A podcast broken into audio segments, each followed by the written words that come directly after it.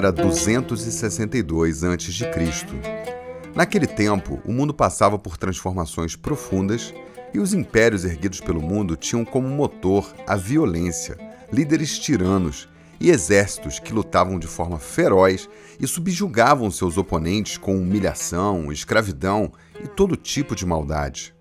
No território onde é atualmente a Índia, se erguia o Império Maurya, liderado por um imperador talentoso, ambicioso e cruel. Seu nome era Ashoka. Alguns anos no posto de imperador, depois da morte do seu pai, ele buscava o domínio da região de Kalinga, situada na costa leste da Índia, que era abraçada pelo oceano. Isso ia garantir sua influência nas atividades marítimas locais, desempenhando um papel vital no comércio e nas interações com os reinos costeiros vizinhos. Impiedoso, cruel e violento, Ashoka marchou com seu exército implacável para uma invasão sanguinária.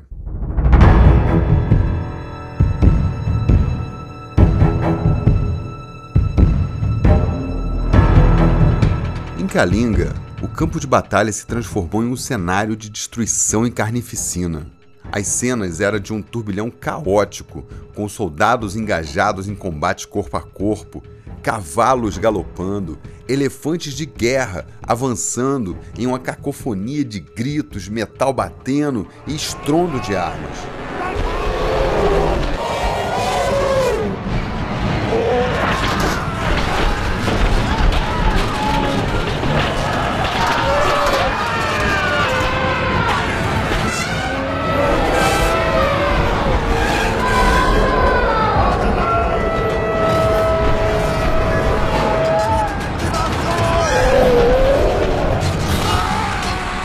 Medida que os exércitos se chocavam, os soldados de Ashoka, que eram conhecidos pela sua ferocidade, esmagavam seus componentes com fúria.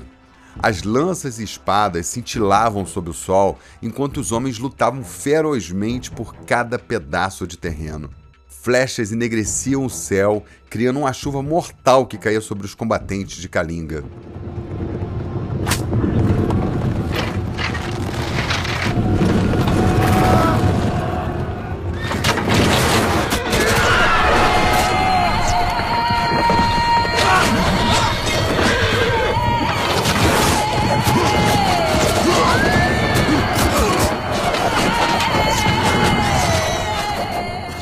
Homens caíam em profusão e aos milhares. O sangue tingia todo o solo de vermelho.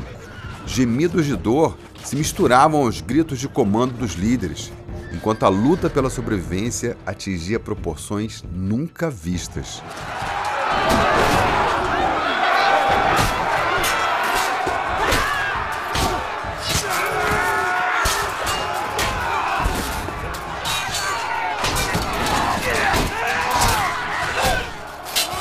Além de aniquilar o inimigo, o exército de Ashoka incendiava e destruía tudo pelo caminho.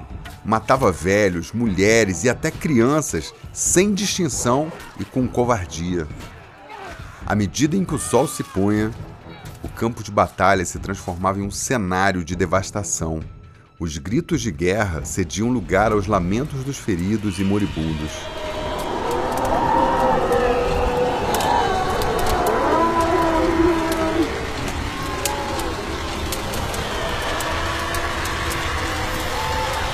Cheiro de sangue e morte pairava no ar, enquanto as sombras da noite caíam sobre o que havia sobrado daquela carnificina terrível.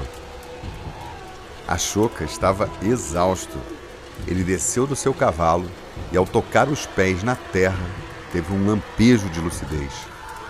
Como se tivesse retomado a sua consciência depois de uma experiência profunda de fúria, ele se deu conta de uma visão chocante mais de 100 mil pessoas foram mortas. Para todos os lados, num horizonte sem fim, corpos estavam estendidos pelo chão tingidos de vermelho. A destruição era absurdamente desoladora. Não só o exército inimigo, mas todos e tudo que estava no caminho morreu. Corpos de velhos, mulheres, crianças e animais estavam despedaçados por todos os lados. Muitos deles ainda agonizavam.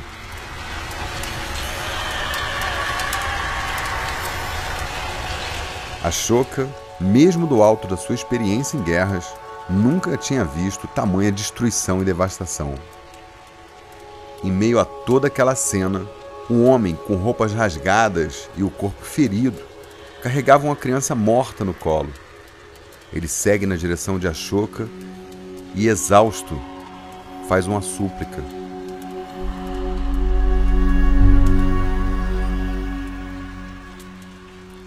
Ó imperador, a você que é grandioso e tem todo o poder, eu imploro, traga meu filho de volta à vida. Ashoka ficou sem palavras. Se viu impotente diante daquela cena. Ele estava atônito e paralisado. Mas antes que pudesse responder algo, o próprio homem caiu morto aos seus pés em seu último suspiro.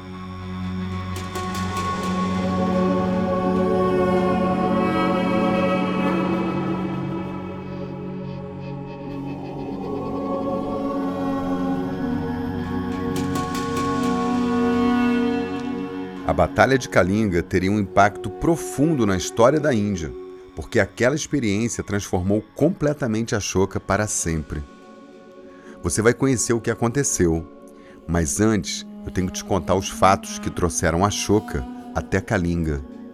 Porque essa é a forma como começam a maioria das guerras, todas as guerras que nós assistimos no mundo até hoje.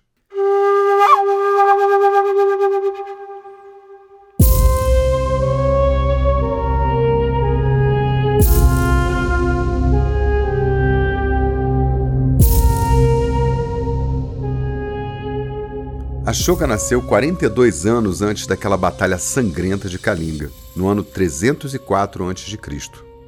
Ele foi um dos muitos filhos do imperador Bindusara, o segundo imperador de Maurya, que durante sua vida teve muito sucesso em ampliar seus territórios em todas as direções, alcançando um pouco mais do que a Índia hoje. Mas reinar com base no poder e imposição, como se faz num regime autoritário, tem seus efeitos colaterais. A família colecionava desafetos, Volta e meia explodiam rebeliões por vários cantos do império e milícias brotavam como pragas, desestabilizando o governo e a economia. Os filhos de Bindusara foram forjados desde cedo para serem guerreiros e governadores. Dois de seus filhos se destacavam mais. De um lado, o filho mais velho, Susima. Era astuto, articulador, ambicioso e um tanto covarde. E do outro lado, Ashoka, que desde menino aprendeu a pegar na espada e dominar a arte da guerra e da governança. Ele era indomável e carismático. Tinha certa facilidade de agregar as pessoas em sua volta e, sem dúvida, era mais popular que o irmão. Na medida em que Bindusara envelhecia e ficava doente, a rivalidade entre os filhos aumentava. E Susima, embora fosse o próximo candidato ao trono, tinha sérias preocupações com a popularidade do irmão. A Choca, por sua vez, não era nenhum santo e não tinha boas relações com o irmão. Então, bem que sonhava em um dia ascender ao trono, mas tinha um irmão no meio do caminho. A tensão entre eles só aumentava. Por mais de uma vez, Susima mandou a Ashoka em batalhas difíceis, com números de soldados menor, esperando que ele fosse morto. Mas essas tentativas fracassaram diante da grande capacidade de Ashoka, que ora convencia os rebeldes, ora os aniquilava sem piedade. Numa dessas batalhas, que na verdade eram emboscadas armadas pelo seu irmão, ele se feriu gravemente e, em segredo, ficou sob os cuidados de alguns monges budistas por vários meses até que se recuperasse completamente. Nesse tempo, Ashoka tomou contato mais profundo com os ensinamentos de Buda. E isso ficou latente na sua memória. No entanto, em muitos aspectos, a sua vida não tinha congruência nenhuma com os ensinamentos que falavam de não violência, de paz interior e de compassividade. Embora tudo parecesse interessante, seu código de crenças não permitia que se abrisse completamente para abraçar aqueles conceitos. Quando o pai morreu, Susima subiu ao poder e expressou o seu lado mais sombrio e cruel. Governou com extrema dureza e colecionava desafetos aos montes. No entanto, Ashoka conseguiu conquistar o apoio de muitos membros da corte e oficiais do exército. Não tardou e ele organizou uma revolta e, após uma batalha, matou o irmão e conseguiu dar um golpe para a tomada do poder. Ashoka assumiu o trono em 270 a.C. Enfrentou desafios de estabilidade interna e externa, mas foi capaz de consolidar o seu poder ao longo do tempo. Nomeou oficiais de confiança e implementou políticas para fortalecer o seu governo. Ele mesmo era um imperador impiedoso, severo, indomável e muito ambicioso. Ele queria estender o seu império para muito além das fronteiras, assim como fizeram seus antepassados. Aos 42 anos e com a boa experiência como imperador, ele preparou seu movimento mais ambicioso desde então. Ele queria tomar a região de Kalinga, uma vasta terra ao leste do seu império, e como a área era dividida em vários reinos, Ashoka desprezou a diplomacia e decidiu fazer um ataque surpresa, com toda a potência disponível de seu exército. Com seu espírito agressivo e dominador de guerreiro, Ashoka marchou com seu exército em frente. O que aconteceu então você sabe. Uma carnificina sem precedentes.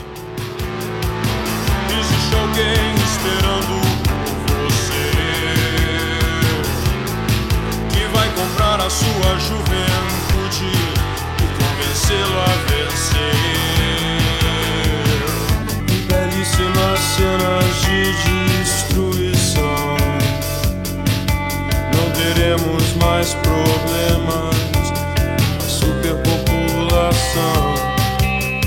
Veja que uniforme lindo fizemos pra você.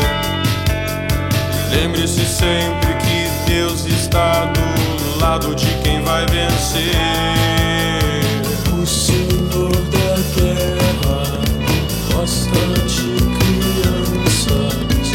O Senhor da guerra não gosta de crianças. O Senhor da guerra não gosta de. Vendo o homem morto aos seus pés, com seu filho nos braços, Ashoka se abateu profundamente. Todo o seu entorno de destruição e sangue o deixou completamente abalado e enojado. Ele sentiu remorso e tristeza pelas vidas perdidas e pelas consequências humanas daquele conflito. Esse evento marcou um ponto de inflexão em sua vida e o levou a repensar seus princípios e suas ações. Nas semanas e meses seguintes, o que se viu foi um período de longa reflexão e transformação da mentalidade e do coração de Ashoka.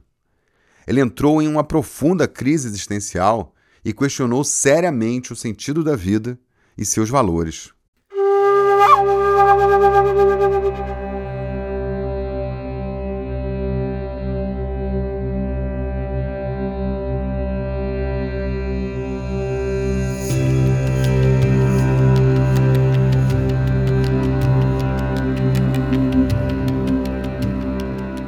Viu no budismo uma filosofia que promovia a paz, a compaixão e a não violência. Com o tempo, ele abraçou em definitivo essa filosofia de vida budista e isso mudou completamente a sua vida e também a vida dos seus súditos, que agora tinham um líder justo e bondoso. Aos poucos, ele foi mudando a sua conduta, a forma como pensava, falava e agia. Mais humano e justo, ele foi adequando o seu governo, ele promulgou textos que promoviam a não violência, tanto em relação às pessoas quanto aos animais.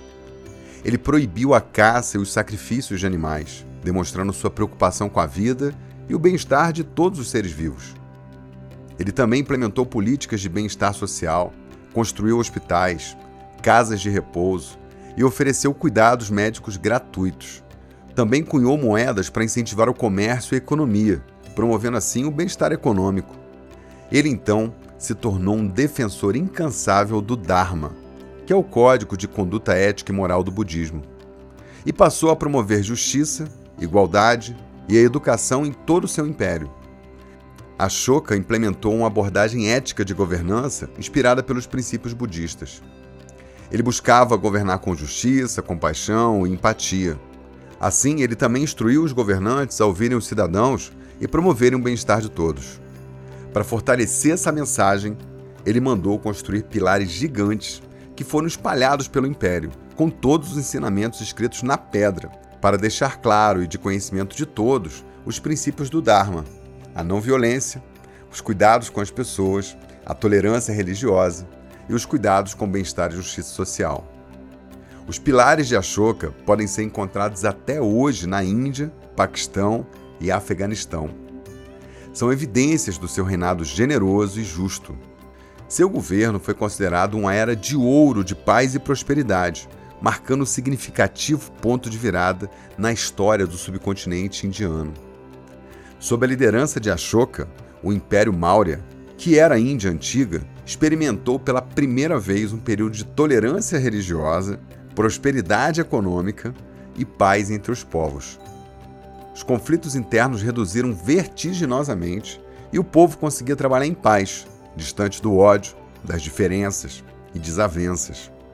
Os súditos também eram tratados com respeito e generosidade em uma cultura de justiça social que perdurou por décadas.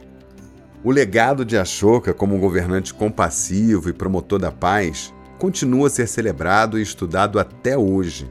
Mesmo 2.200 anos depois, ele é considerado uma das figuras mais influentes da história da Índia e um exemplo de como a transformação pessoal pode levar a mudanças significativas na governança e na sociedade.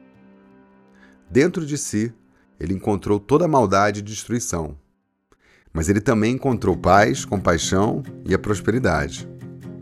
E assim, com reflexão e humanidade, ele tomou a decisão que todo bom líder deveria tomar: de cuidar para que as pessoas prosperem em paz. Dentro de mim, uma guerra é travada entre a morte e a vida tempestade, chuva, trovão, lama cobre o campo como um manto escuro.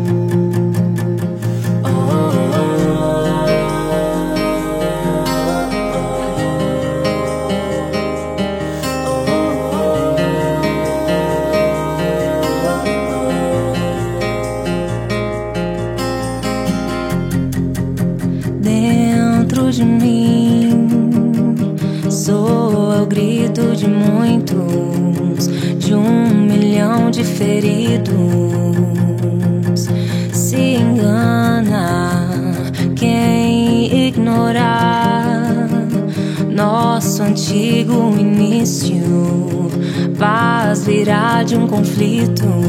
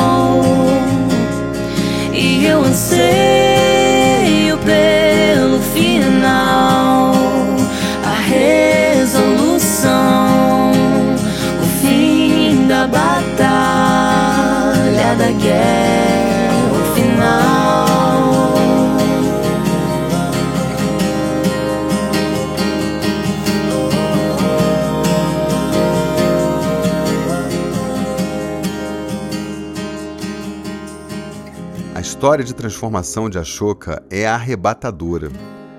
Um imperador que antes era tirano e vil se transforma em um líder generoso e cuidador do seu povo.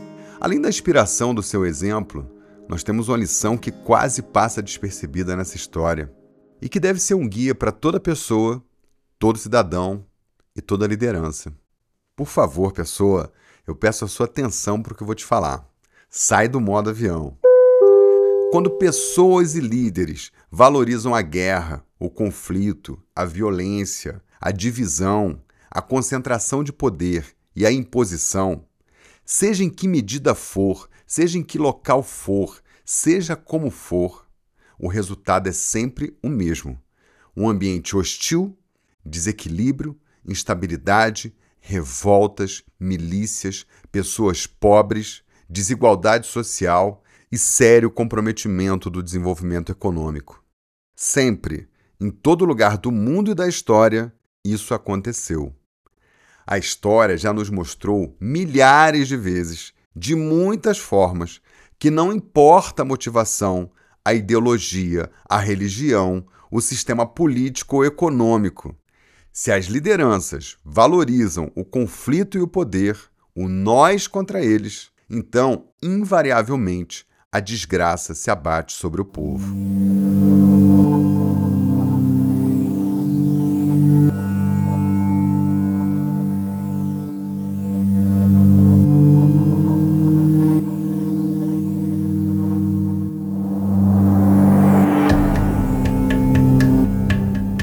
Nesse exato momento no mundo, várias guerras estão acontecendo e todas, sem exceção, são movimentadas por líderes agressivos e incapazes de contornar diferenças com diplomacia.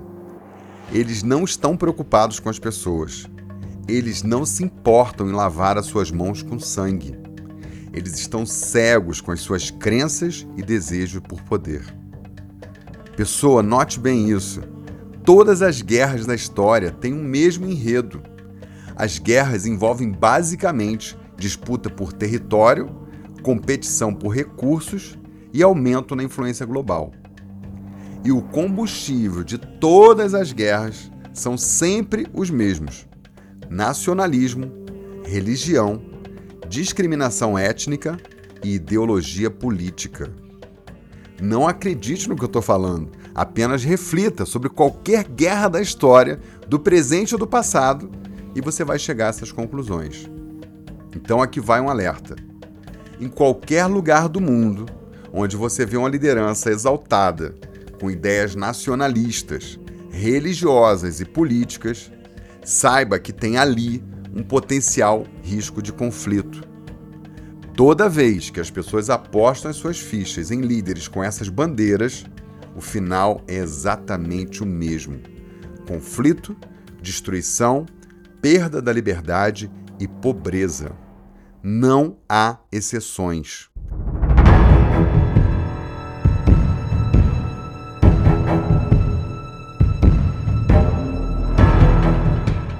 A história de Ashoka aconteceu há mais de dois mil anos e ainda hoje a humanidade está enrendada na mão de líderes hostis que não se importam com os danos que causam. Agora, nesse exato momento, a situação é a seguinte: mais de 250 mil pessoas morrem por ano em guerras. Mas alguns especialistas citam que o número real pode chegar até três vezes mais, porque as mortes são subnotificadas por conta do ambiente caótico das guerras temos mais de 110 milhões de refugiados de guerra largados pelo mundo nesse exato momento. As guerras custaram ao mundo quase 18 trilhões de dólares no ano passado. E isso representa quase 13% do PIB global. Eu vou repetir: 17,5 trilhões de dólares. Para os países mais afetados por conflito, o impacto é particularmente devastador. A Ucrânia, por exemplo, gastou 63% do seu PIB na defesa contra a invasão russa em 2022. Hoje o mundo trata com certa naturalidade as guerras e demonstram centenas de fatos que dão contornos aos acontecimentos, fazendo com que tudo que a gente vê na TV se justifique, dada a complexidade do cenário. Mas a verdade, minha gente, é muito simples. Guerra é um negócio tribal, primitivo, sujo, perverso, egoísta, desumano, estúpido, imoral e covarde, onde não há vencedores, onde todos são prejudicados, onde se cultiva o ódio e a desgraça, onde nações inteiras se destroem para alimentar o ego de alguns poucos lunáticos. Por favor, Tenha senso crítico. Modere suas palavras. Seja mais tolerante com as diferenças. Tenha cuidado com o nacionalismo. Tome cuidado com as causas e líderes que você apoia ou tolera. Atenção, conceito HD. Toda estupidez humana só acontece pela falta de amor. Vamos celebrar a estupidez humana, a estupidez de todas as nações o meu país e sua coxa de assassinos, covardes, estupradores e ladrões. Vamos comemorar como idiotas a cada fevereiro e feriado. Todos os mortos nas estradas, os mortos por falta de hospitais. Vamos celebrar nossa justiça, a ganância e a difamação. Vamos celebrar a fome, não ter a quem ouvir, não ter a quem amar. Vamos alimentar o que é maldade, vamos machucar um coração.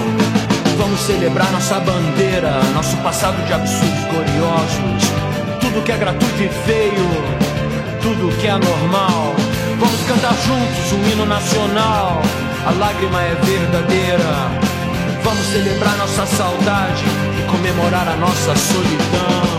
Venha, meu coração está com pressa.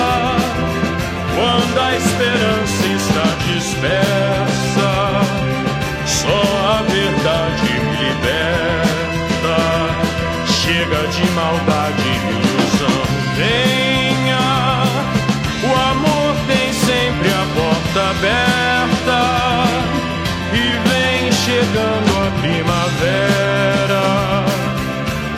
Nosso futuro recomeça.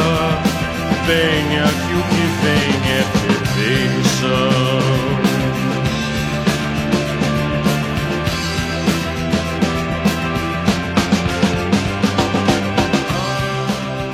Agora vamos avaliar o oposto.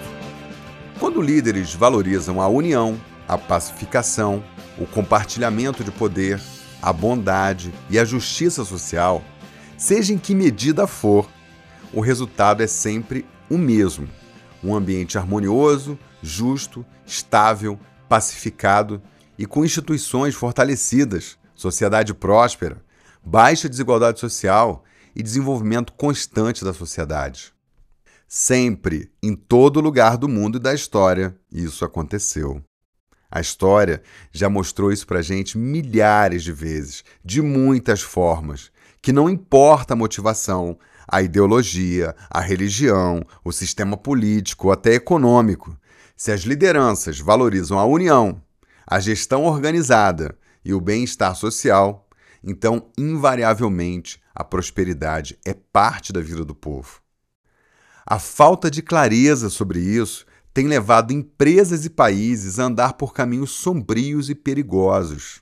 As pessoas, dentro das suas crenças religiosas, políticas ou econômicas, acabam encontrando argumentos para fazer uso da violência, do conflito e do desejo de ocupar o poder com as suas ideias.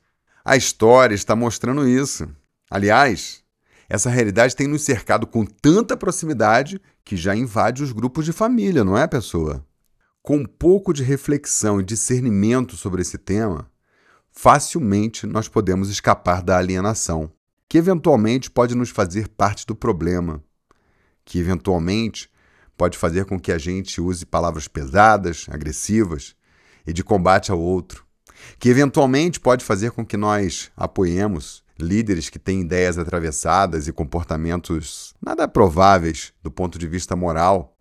Líderes que definitivamente não são exemplos de colaboração, de união, de construção, de preocupação com o bem-estar das pessoas. Então reflita, pessoa. Você não tem que acreditar em ninguém. É só olhar para a história, é só olhar para os acontecimentos e se perguntar: essa pessoa está movida por bons valores? Essa pessoa está preocupada em proteger alguém? Essa pessoa está comprometida em não fazer o mal para qualquer pessoa? Essa pessoa está comprometida em não combater e não aniquilar o outro? São algumas perguntas simples que podem trazer discernimento e clareza para a gente. Bom, eu quero te fazer um convite. Um convite para você refletir e imaginar junto comigo. Baixa aí a sua guarda, respira e imagina. Imagina só um pouco. Imagina um mundo onde as fronteiras que nos separam são apenas linhas imaginárias e onde a única divisão que existe é o espaço aberto sobre o vasto céu. Imagina uma realidade em que as guerras e os conflitos foram substituídos pela busca comum pela paz.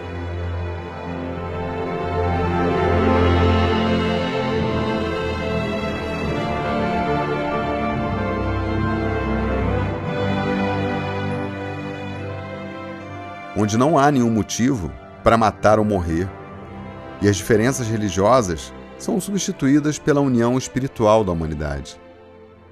Por favor, imagine, só imagine, um planeta onde todos os seres humanos estão unidos pelo objetivo de viver cada dia ao máximo, de aproveitar cada oportunidade e construir um presente melhor para si e para gerações que vêm adiante. Imagine um mundo onde a ganância e a fome são coisas do passado, onde todos compartilham os recursos como uma verdadeira família global. Você pode dizer que eu sou um sonhador, mas acredite, eu não estou sozinho nesse sonho. Uma visão como essa é compartilhada por muitos que acreditam que a bondade dos seres humanos pode prevalecer sobre qualquer adversidade.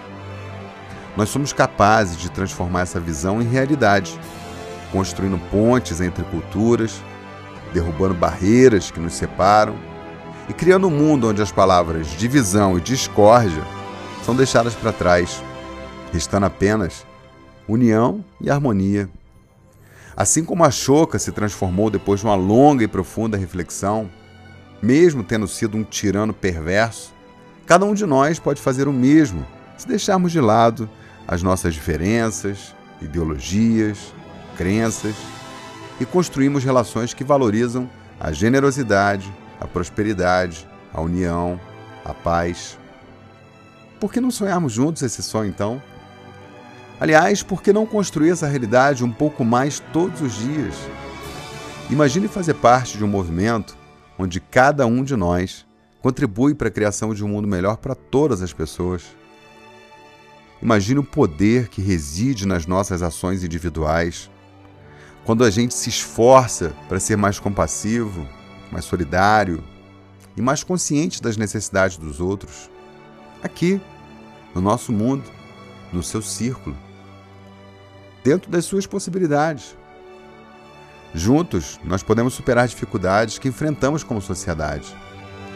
Podemos construir um futuro em que a justiça social, a igualdade e a compaixão se tornem a base da nossa existência. Não é uma tarefa fácil, mas a mudança começa com a imaginação, com sonhar alto e agir com propósito. Então eu te peço novamente, pessoa, apenas imagine Imagine um mundo onde as fronteiras do nosso coração se expandem para abranger todos os cantos da Terra. Visualize um mundo onde cada pessoa, independente da sua origem ou das suas circunstâncias, tem a oportunidade de florescer. Imagine que podemos transformar essa visão em realidade. Tudo começa com a nossa imaginação. Depois, a intenção e finalmente, um pouquinho de ação. Imagine, respire e apenas abra o coração. Boas coisas vão começar a acontecer.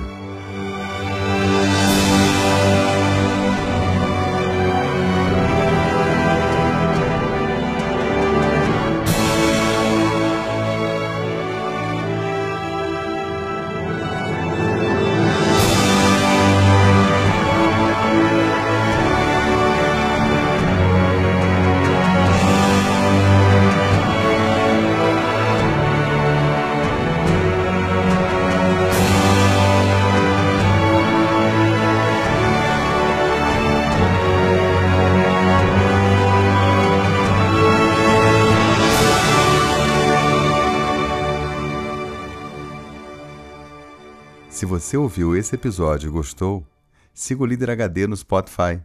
Compartilhe o link desse episódio com mais pessoas. Espalhe coisa boa. Você é o que você espalha.